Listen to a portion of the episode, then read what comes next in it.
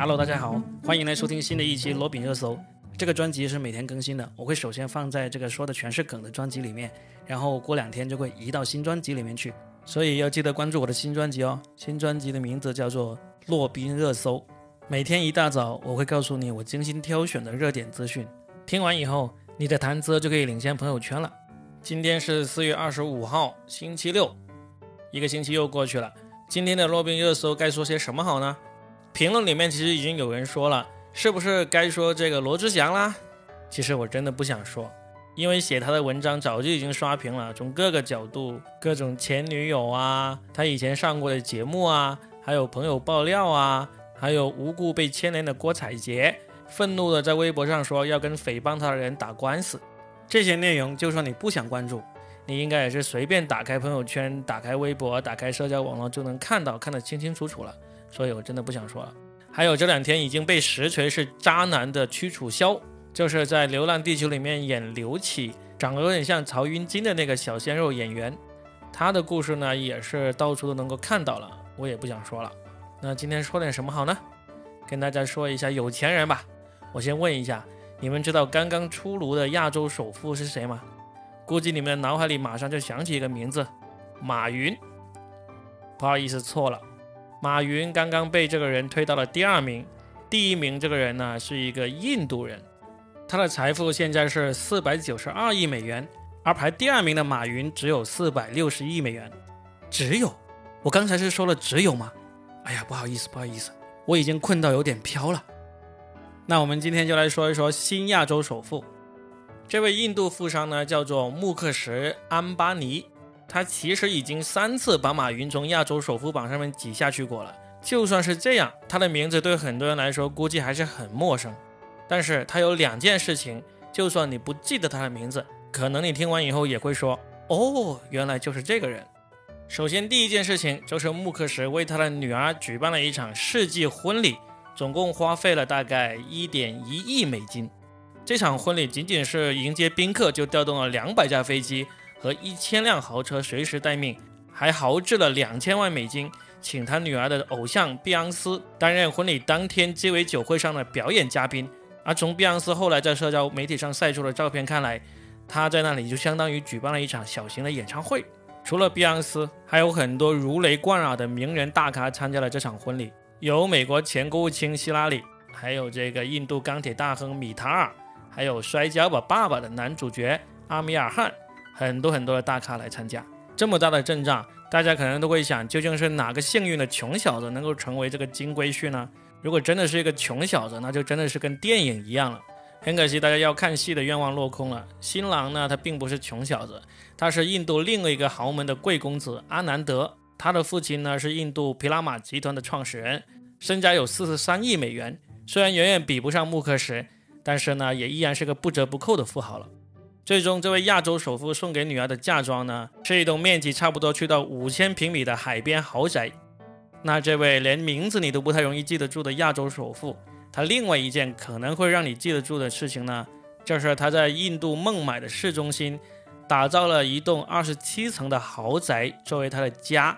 而这栋豪宅呢，只有他们一家六口来住，同时跟他们一起入住的还有六百名仆人。这栋外形长得有点像俄罗斯方块的豪宅呢，它大概花了这个十亿美元，用七年的时间打造而成，总高度一百七十三米，占地面积大概三万七千平方米，总面积超过了法国的凡尔赛宫。楼里面有九部电梯可以直达，有六个停车场，一百六十八个停车位。屋顶可以停三架直升飞机，整个建筑里面有三层种植满各种植被的这个露台花园，还配备了健康水疗中心、冰室、电影院、舞厅，能够抵御八级的地震。因为这个一流的装修设计，不仅成为孟买的地标性的建筑，还被比作为印度的第二座泰姬陵。但是这座豪宅建成以后呢，穆克什一家最后并没有入住，因为传说这位首富呢，他深信风水。他觉得这个豪宅风水不好，所以宁愿空置。风水不好，不是应该设计的时候就已经清楚的吗？盖楼都盖了七年的时间，你就没有看一眼图纸吗？一定要等到入住之后才觉得风水不好，然后呢不去住？这种有钱人的脑回路，我是真的想不明白。真的，贫穷限制了我的想象力。虽然不去住，但是他仍然雇了六百名仆人，包括这个保安、管理人员等等来负责日常的维护。据说仅仅电费一项，每月的消耗就高达这个七百多万卢比，相当于七十多万人民币。那这位富豪的钱是怎么来的呢？我们就来说一说啊。首先，他是一位富二代。说到这里，各位是不是都跟我一样，心里面觉得舒服一点了？啊，还好他是富二代，要是他是白手起家，那我可能真的会酸的受不了了。穆克什的老爸呢，才是富一代。他在一九五八年就开始这个香料贸易，后来就开始做塑料、做化工，再进入这个石油领域。一九九一年创办这个信实炼油私营公司，这个公司呢，九三年在纽约证券交易所上市。石油能源是这个信实集团的主要产业之一。二零零二年，这个穆克什的老爸突然因为心脏病去世，就把产业留给了这个自己的两位儿子。两位儿子经过一番明争暗斗，最后打官司达成了协议，共同接管老爸的这个产业。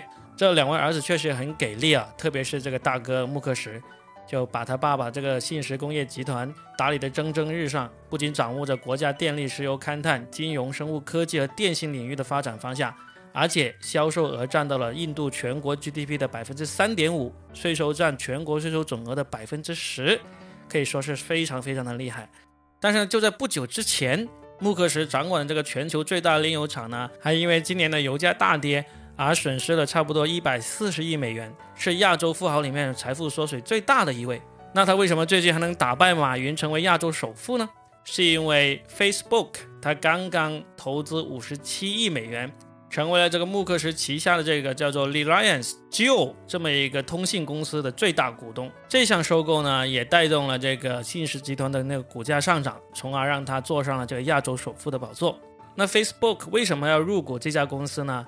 因为穆克什的这个 Reliance Jio 公司呢，非常的厉害，它是在二零一六年九月才正式开始这个四 G 业务的。他们的策略是这样子：前六个月为用户提供免费的四 G 上网和通话服务，六个月之后依旧为用户提供全世界价格最低的四 G 数据流量服务。就是这一项策略，穆克什这个叫做 Jio 的公司，它的用户数从零到一亿，仅仅用了一百七十天的时间。